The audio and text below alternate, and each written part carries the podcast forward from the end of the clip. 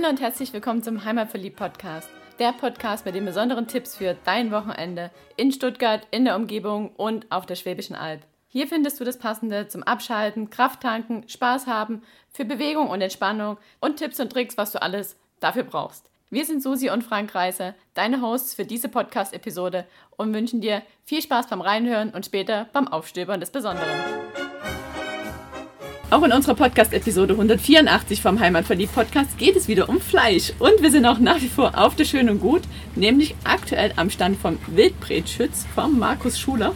Und er ist Jäger und bildet auch aus und hat hier einen Stand, wo es leckere Wildbratwurst und Wildburger gibt. Und wir wollen uns heute mal erklären lassen, was ist überhaupt das Wichtige an dem Thema Jagd, an der Arbeit der Jäger, wie wird man Jäger und alles, was es noch so einfällt. Und jetzt sagen wir es mal, schön, dass du bei uns zu Gast im Podcast bist. Ja, freut mich, dass ihr mich äh, in euren Podcast integriert. Und ja, wir sind jetzt mittlerweile auch schon seit fast zehn Jahren auf der Schön und Gut. Ähm, die Leute kommen auch jedes Jahr schon gezielt zu uns. Unsere Produkte kommen an. Unsere Produkte schmecken die Leute. Wir haben immer sehr viele Wiederholungstäter, was uns, was uns äh, sehr freut. Und ja, so ganz allgemein zum Thema Jagd. Das Thema Jagd begleitet mich eigentlich schon seit ich auf der Welt bin. Vorbelastet vom Urgroßvater mütterlicherseits, vom Urgroßvater väterlicherseits. Beide Großväter haben dann ausgesetzt. Der Vater hat dann wieder die Jagd äh, angefangen. Und zu meinem persönlichen Werdegang, ich habe 15 Jahre lang äh, Filiale geleitet bei der Sparkasse, wollte dann raus aus dem Anzug, raus aus dem System, habe dann schon vor zehn Jahren angefangen, mich mit den Wildspezialitäten nebenher selbstständig zu machen, weil mir es einfach wichtig war, die Leute ein hochwertiges Lebensmittel zu präsentieren. Man sagt immer so, unser Fleisch hat ein Gesicht und das ist tatsächlich so. Als Jäger entscheidet man natürlich ein Stück weit über Leben und Tod von der Kreatur. Deshalb war es dann einfach wichtig, im späteren Werdegang das Thema Jagdschule, Jagdausbildung mit in Fokus zu nehmen, da mir es persönlich einfach wichtig ist, dass die Leute mal begreifen, dass das Jagen nicht nur stumpfes Erlegen und Totschießen von irgendwelchen Tieren im Wald ist, sondern da gehört meiner Meinung nach viel, viel mehr dazu. Magst du ein paar Punkte nennen, was da für dich viel mehr dazu gehört? Erstmal eine fundierte Ausbildung. Die Jagdausbildung ist mit die einzige geprüfte Naturschutzausbildung. Wir haben einen großen Themablock rund um Ökosysteme, Lebensräume, Wildbiologie in der Ausbildung, was den meisten vermutlich gar nicht so klar ist. Viele denken immer nur, man macht den Jagdschein, um Waffen kaufen zu können. Dem ist nicht so. Das ist ein kleiner, aber nicht unwichtiger Teil der Ausbildung, weil von Waffen geht natürlich im ersten Moment immer Gefahr aus für sich und andere. Man wird aber im Rahmen der Ausbildung so geschult, dass einem da ähm, dass man da eben hundertprozentige Sicherheit hat im Umgang mit Waffen. Da legen wir natürlich auch einen gesteigerten Wert drauf. Aber nicht zu kurz darf eben das Thema Jagdethik kommen. Auch das ganze Thema Brauchtum darf nicht zu kurz kommen und schlussendlich der Respekt vor der Kreatur. Und was sind dann letztendlich, wenn, ich die Ausbildung beendet habe, die Aufgabe vom Jäger, der dann in seinem Revier unterwegs ist? Die Aufgaben sind vielschichtig. Also wenn ich, wenn ich jetzt so äh, im Jahreszyklus denke, im Frühjahr, wenn die Rehkitze gesetzt werden und die Landwirte beginnen, die Wiese zu mähen, hat der Jäger viel zu tun. Da steht er morgens um früh auf, mittlerweile durch Wärmebilddrohnen unterstützt. Das Thema Kitzrettung. Wir tragen jedes Jahr Hunderte, wenn nicht Tausende Kitze bundesweit aus der Mähwiese, rettet die vorm sicheren Tod also eigentlich genau das Gegenteil, was man dem Jäger sonst so als Aufgabe genau. unterstellt. Der, der Kritiker wird sagen, ja, aber er schießt doch dann im Herbst. Ähm, klingt zunächst äh, zwiespältig, aber wenn man sich überlegt, wie viel Kitze das man tatsächlich jedes Frühjahr durch diese Aktion rettet, macht das Ganze eben richtig Sinn. Dann im Sommer ist ein Schwerpunkt der Rehwildbejagung im August. Das heißt? Man jagt im Sommer vorzugsweise die Rehe und mittlerweile macht auch das Thema äh, Intervalljagd Sinn, also dass man nicht ständig draußen im Revier ist, sondern dass man immer wieder zwei, drei Monate Pause macht, um den Druck auf die Wildtiere eben rauszunehmen. Ja, und dann zurück zum Jahreszyklus.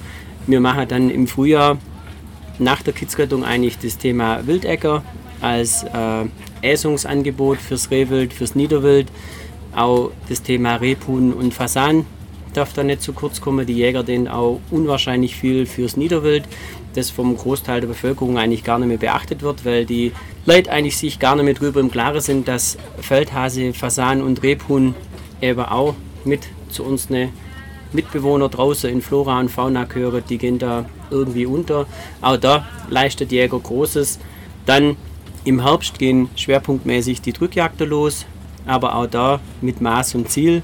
Also es ist nicht so, dass da hunderte von Jägern ausstürmen, sondern die Drückjagden sind alle UVV, also Unfallverhütungsvorschriftsmäßig konform abgehalten.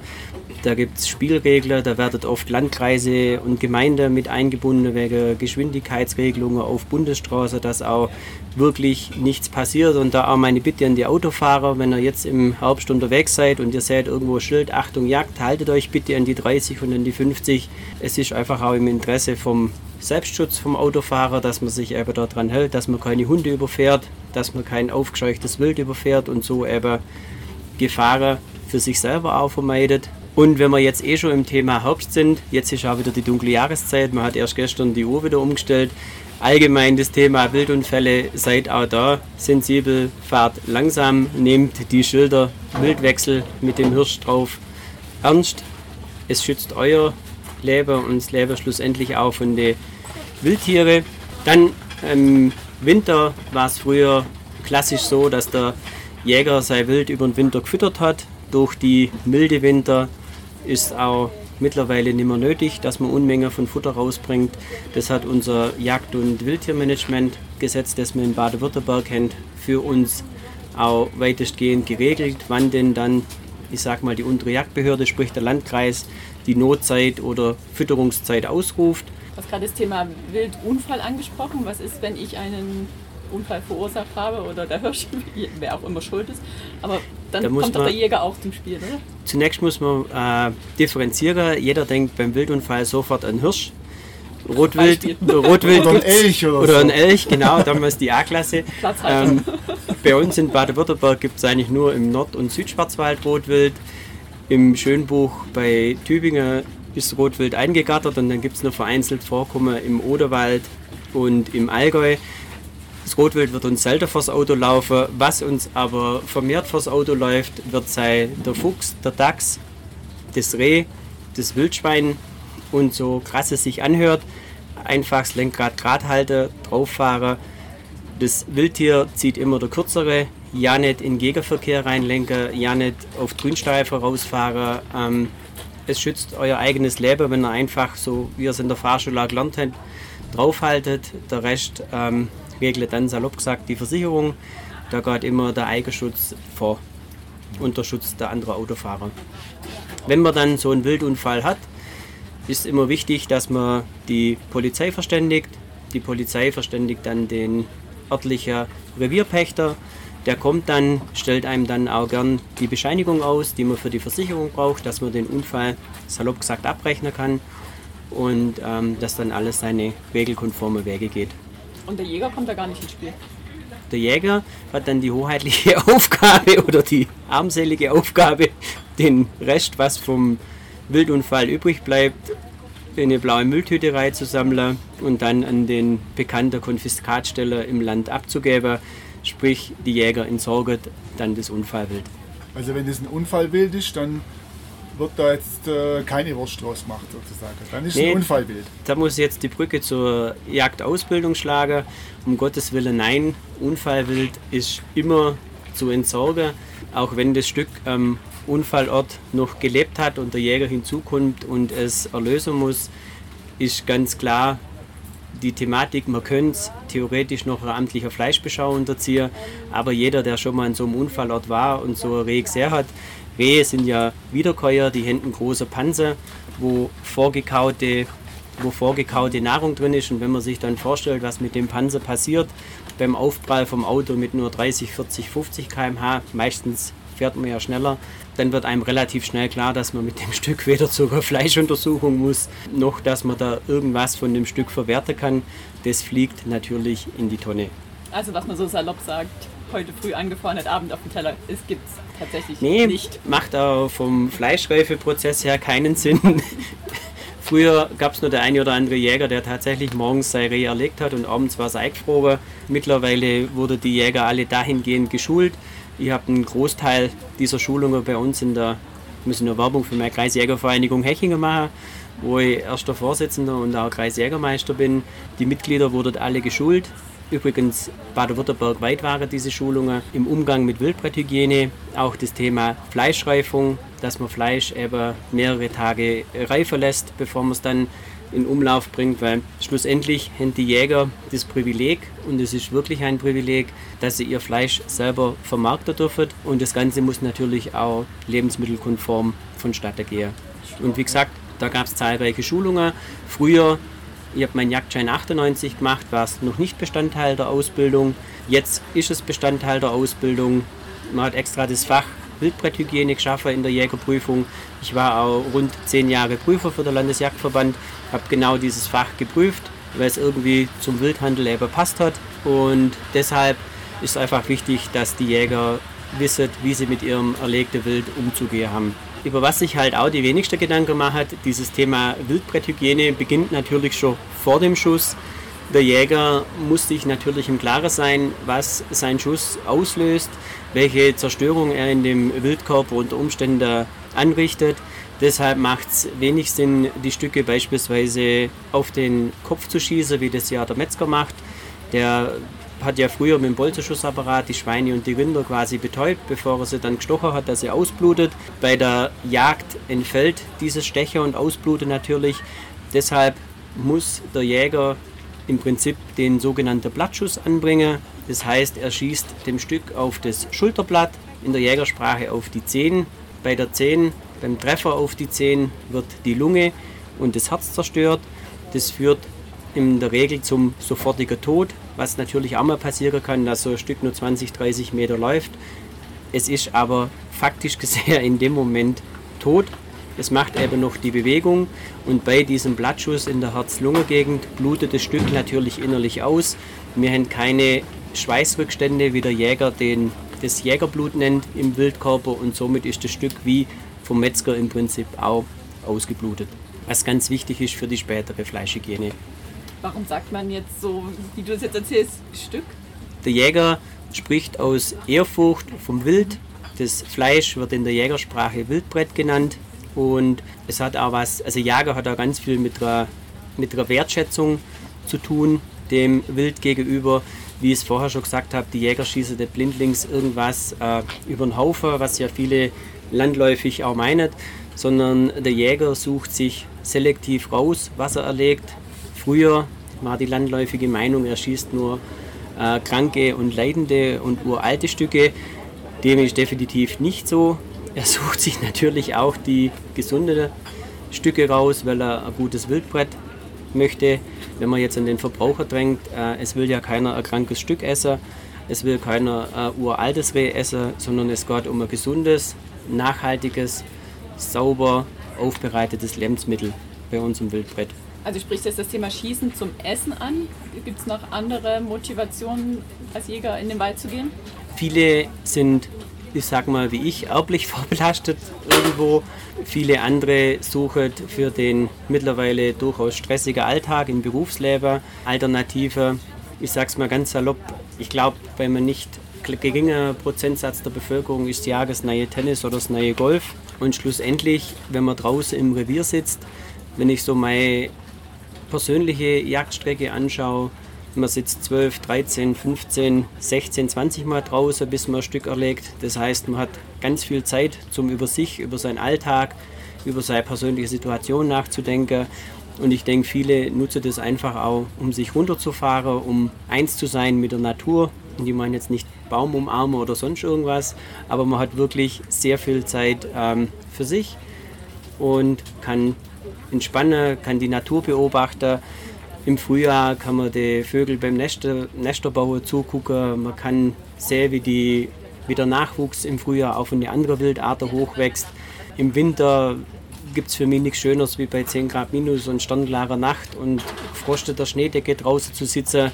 Wenn man dann einen Fuchs beobachtet, wie er übers Feld schnürt und über den Schnee tapst und Ei bricht und sich dann selber bewusst ist, was er da für einen riesen Krach macht und sich dann darüber ärgert, dass er so laut ist, dass ihn eigentlich jede Maus hört. Ähm, wenn man solche Dinge beobachten kann, also das ist schon viel wert und für mich immer noch auch nach über 23 Jahren immer wieder was Besonderes.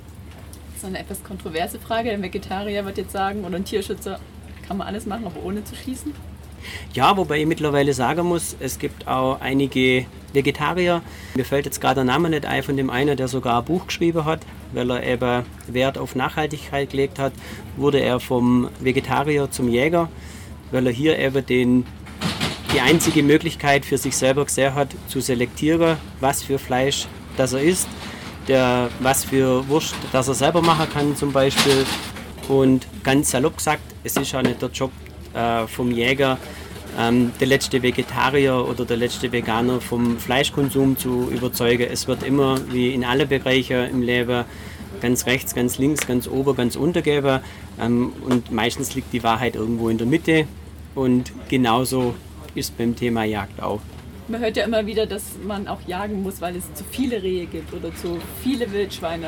Ist das dann auch die Aufgabe des Jägers? Ja, das gehört unter anderem zu der Hauptaufgabe von uns, dass wir den äh, Rehwildbestand reduzieren, dass wir den äh, Schwarzwildbestand reduzieren. Da gibt es ähm, äh, für den Rehwildbestand gab es früher sogenannte Abschusspläne. Da hat die Gemeinde man muss sich das ja äh, man muss sich das so vorstellen, bei uns in Baden-Württemberg ist in der größten Bereiche so, dass die Kommune und die Städte die Eigentümer der Jagdfläche sind, die wiederum bildet mit den privaten Grundstückseigentümern die sogenannte Jagdgenossenschaft. Die Jagdgenossenschaft gibt es, ich sag mal, ähm, die Verwaltung, gibt die Verwaltung dann wiederum ab an die Kommune, sprich an die Stadtverwaltung. Die verpachtet dann stellvertretend die Gesamtfläche, also von privater und kommunaler zusammen, sprich die Jagdreviere. Und die haben dann anhand von Verbissgutachter, wo es darum geht, was für Schäden das Rehwild in der Forstwirtschaft, also im Laub- und Nadelholz anrichtet. Und das war so der Maßstab für die Bejagung vom Rehwild. Beispielsweise beim Schwarzwild ist es so, den Schwarzwildbestand, den kann man nie genau festhalten, man kann sie nicht zählen, weil Schwarzwild unter anderem auch größere Strecken zurücklegt. Die Sozialstrukturen vom Schwarzwild sind meistens so, dass man eben nicht genau sagen kann, wie viele Stücke man tatsächlich in seinem Revier hat. Und deshalb ist es einfach wichtig, dass man das Schwarzwild eben wirklich verstärkt bejagt. Ich weiß nicht, ob ihr schon davon gehört habt, von der afrikanischen Schweinepest, die uns ja. ja von Osteuropa her immer näher auf die Pelle rückt. Mittlerweile haben wir vereinzelt Fälle in Sachsen und Brandenburg, also auch in Deutschland. Die Schweinepest hat natürlich riesige Schäden verursacht in der, in, der, in der Landwirtschaft, eben auch große wirtschaftliche Schäden für die Landwirte, weil es ist so, das müsst ihr euch so vorstellen, wenn in eurem Revier ein ASP-Fall auftritt, also sprich ein Stück Schwarzwild gefunden wird, das mit der ASP, also mit dem Virus befallen wäre, dann muss der gesamte Hausschweinbestand um diesen Fundort rum im gewisser Korridor, also sprich Radius gekeult, also sprich ähm, vernichtet wäre. Und das kann man sich natürlich vorstellen, wenn man die Schweinemastbetriebe anschaut in der Landwirtschaft, was das für Schäden verursacht. Und auch dahingehend sind die Jäger natürlich geschult. Die wissen genau, auf was sie beim äh, Erleg der Schwarzwild achten müssen. Das wäre beispielsweise, wenn sie es äh, aufbrechen, so nennt der Jäger das Ausweiden vom erlegten Stück. Da muss er dann drauf gucken, ob beispielsweise am Kehlkopfdeckel punktförmige Einblutungen sind, ob auf die Niere punktförmige Einblutungen sind, ob der gesamte Verdauungsbereich mitsamt Verdauungsorgane, äh, also Magen-Darm, angeschwollen und blutig unterlaufen wäre. Das kennt jeder Jäger aus dem FF. Und das ist einfach wichtig, dass die Jäger dahingehend auch geschult sind. Also es ist immer wieder bei den Vegetariern, wenn die ganzen Schweine aufs Feld rennen und die Ernte zerstören, haben auch die Vegetarier nichts mehr zu essen. Also muss der Jäger kommen quasi und dafür sorgen, dass die Ernte nicht beeinträchtigt wird. Da muss ich jetzt schmunzeln. Das war jetzt so ein bisschen Lego und Baugläsle verschoben. Wie früher im Kindi. Ja, natürlich ist der Jäger auch dafür verantwortlich, dass sich die Schäden in der Landwirtschaft so gering wie möglich halten. Was sich aber nicht vermeiden lässt, dass man die Schäden eben ganz wegbringt. Auch das muss jedem Waldbesitzer, jedem Landwirt klar sein.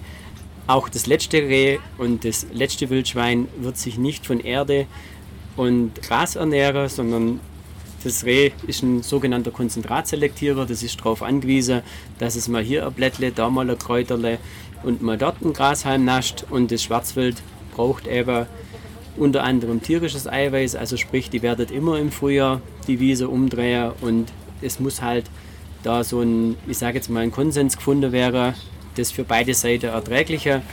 Und ich glaube, darin liegt für die Zukunft dann auch die Lösung irgendwo. Das Miteinander, ne? Genau, und ein gutes Miteinander ist eh immer das Wichtigste. Jetzt haben wir schon vieles gehört über die Aufgabe und was ein Jäger so alles wissen muss.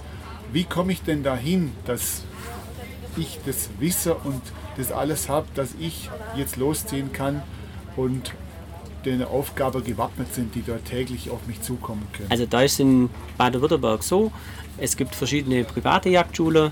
Unter anderem haben wir selber natürlich auch eine Jagdschule. Da muss ich jetzt gleich Werbung machen für die Jagdschule Wildbrandschutz natürlich. Dann gibt es über die verschiedene Kreisjägervereinigungen. Also man kann quasi sagen, in jedem Landkreis gibt es eine sogenannte Kreisjägervereinigung. Das ist ein Zusammenschluss, das ist wie ein äh, Verein, der dann wiederum im Landesjagdverband unterstellt ist. Auch dort kann man sich zum Jäger ausbilden lassen. Es ist im Prinzip eine persönliche Entscheidung von jedem, ob er in eine private Jagdschule geht, ob er in eine Jagdschule geht vom, von der Kreisjägervereinigung.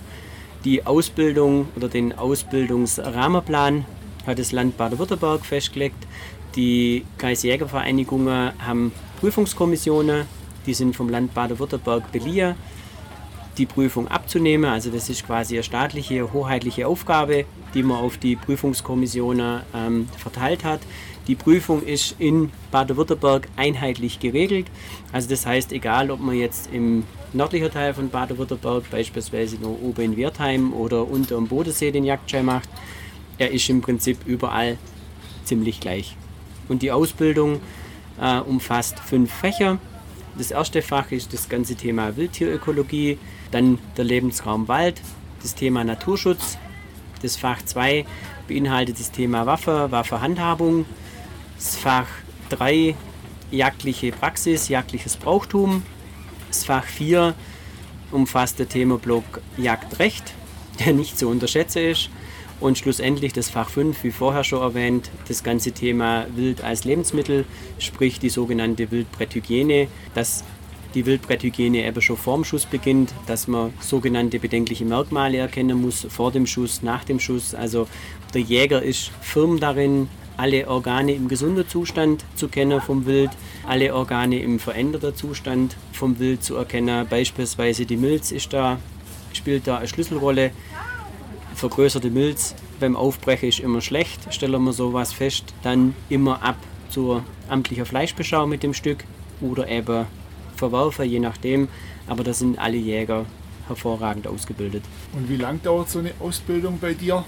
Auch das kann man sich individuell sage ich mal, gestalten. Wir sind in der Ausbildung recht flexibel. Wir haben einen sogenannten Langzeitkurs.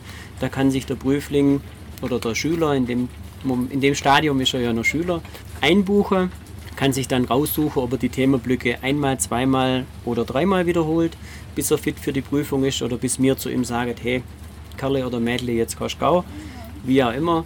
Dann gibt es einen sogenannten Intensivkurs, das ist für die, wo familiär oder beruflich sehr eingespannt sind. Da wird ein Teil online gemacht, ein anderer Teil dann immer zwei Wochen Intensivkurs, also jeden Tag acht bis neun Stunden Unterricht, auch übers Wochenende und dann geht es anschließend zur Prüfung. Die Prüfungstermine in Baden-Württemberg sind im Februar, Mai, Juli, September und November. Und die kann man sich auch auf der Homepage vom Landesjagdverband unter www.landesjagdverband-baden-württemberg.de unter Aus- und Weiterbildung kann man sich die Termine dann auch anschauen, wann die sind und kann sich so eben entsprechend die Zeit einteilen, wann man, wann man für sich eben entscheidet, den Jagdschein zu machen.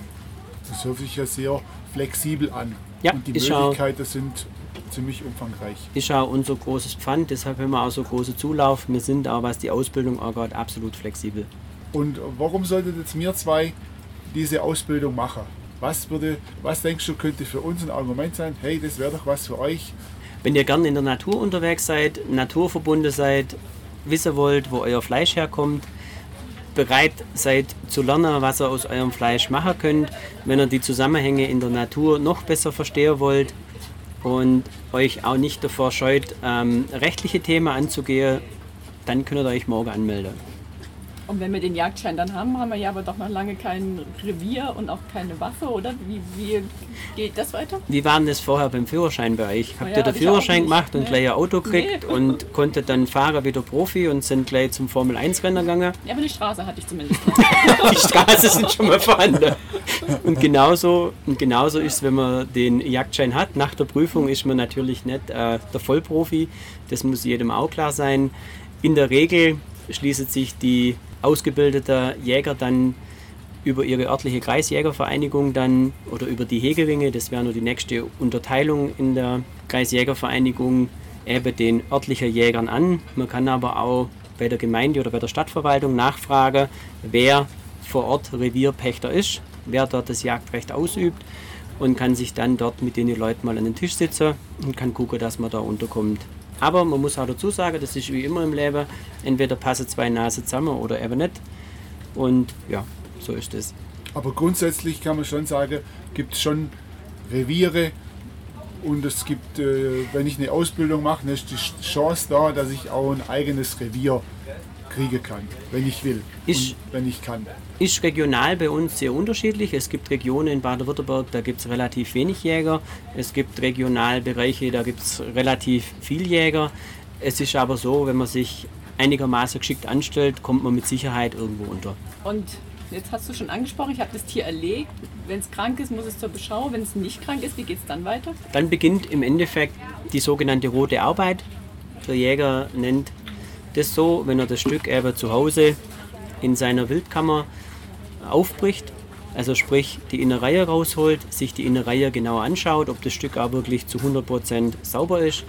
Dann lässt man das Stück eben ein, zwei Tage entweder in der Decke oder aus der Decke im Kühlraum abhängen, so wie der Metzger das im Prinzip mit seinem Fleisch in der Metzgerei auch macht.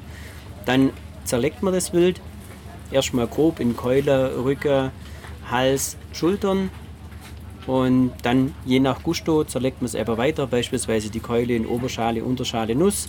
Die meisten Jäger sind mittlerweile so aufgestellt, dass sie auch Vakuumiergeräte haben und die Bevölkerung kann dann beim Jäger eben das Wildbrett erwerben oder wenn man es so macht wie bei uns daheim, wir essen überwiegend unser Wildbrett selber. Also wir sind gar nicht mehr oft in der normalen Metzgerei anzutreffen, weil man auch natürlich das Lebensmittel Wild nicht nur so wie man das früher kennt, als Weihnachtsbraten machen kann mit Knödel und Blaukraut. Wir machen unter anderem selber unser ganze Grillwurst draus. Wir machen Burger draus.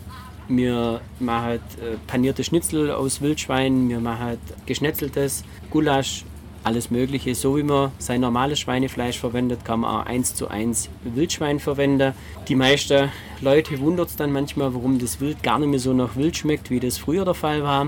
Ja, dazu muss man leider Gottes sagen, früher waren oftmals bei den Jägern die Kühlmöglichkeiten eben nicht vorhanden, wie das eben heute der Fall ist. Und deshalb wil- wildelt das Fleisch auch heute nicht mehr so wie früher, weil es einfach frischer und sauberer verarbeitet wird. Also man kann es eins zu eins hernehmen wie normales Rind- und Schweinefleisch und kann auch alles draus machen. Jetzt hast du es ganz schön im Mund wässrig gemacht, hast aber auch gesagt, ihr esst größtenteils alles selber. Auf Märkten seid ihr ja zu treffen, kann man sonst euer Fleisch, eure Wurst kaufen? Ja, wenn man auf unsere Homepage geht, www.wildbrettschütz.de, kann man unsere E-Mail schreiben und kann die Sache auch direkt bei uns bestellen. Dann ist ja gut. Und bei uns ist es auch so, wir haben keinen Hoflader, weil ich kann jetzt sagen, ich gehe heute raus und schieße fünf Rehe, das funktioniert unter Garantie nicht, aber wenn ich mir es gerne vornehmen tät, man muss dann halt auch manchmal einfach warten, bis man drankommt und das ist wahrscheinlich bei den meisten Jäger auch so. Ja, das hast du ja vorher auch schon erwähnt, dass du durchaus mal zwölfmal rausgehst und sitzt und dann erst was erlegst, wenn es Genau. dann eben passt.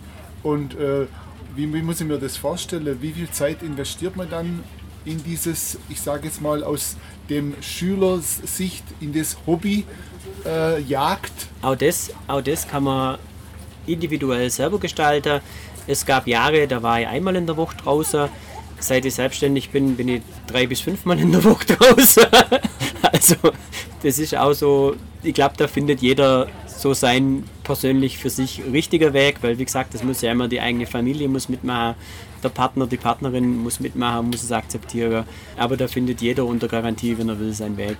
Und die Größe vom Revier ist ja da auch noch verantwortlich dafür, oder? Mit der Reviergröße, an der Reviergröße würde das nicht unbedingt äh, festmachen. Es hat viel mehr zu tun damit, wie viel Zeit man eben selber bereit ist für das Thema aufzubringen.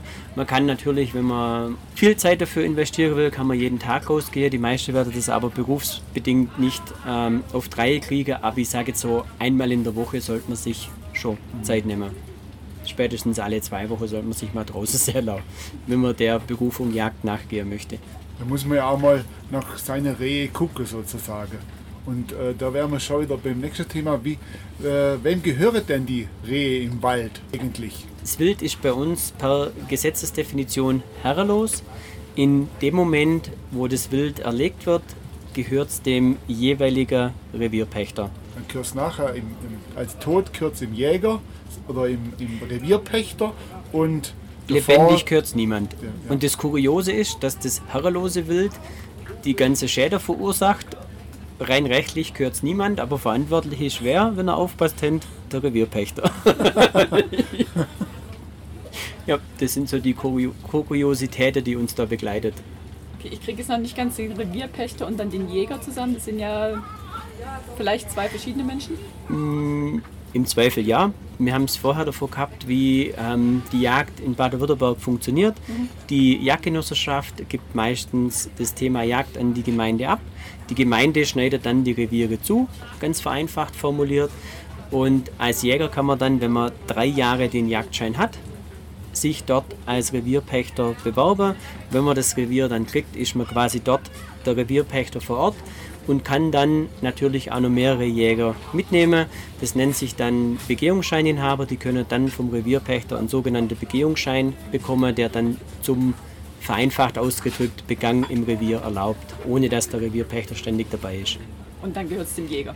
Und dann gehört es nicht dem Jäger, sondern dem Revierpächter. Und der Jäger kauft ihn dann ab, oder wie und funktioniert das? Und wie der Revierpächter und der Jäger das untereinander verkuttelt, da gibt es wahrscheinlich hunderterlei Gebilde, aber das ist dann im Prinzip jeweilige Absprache.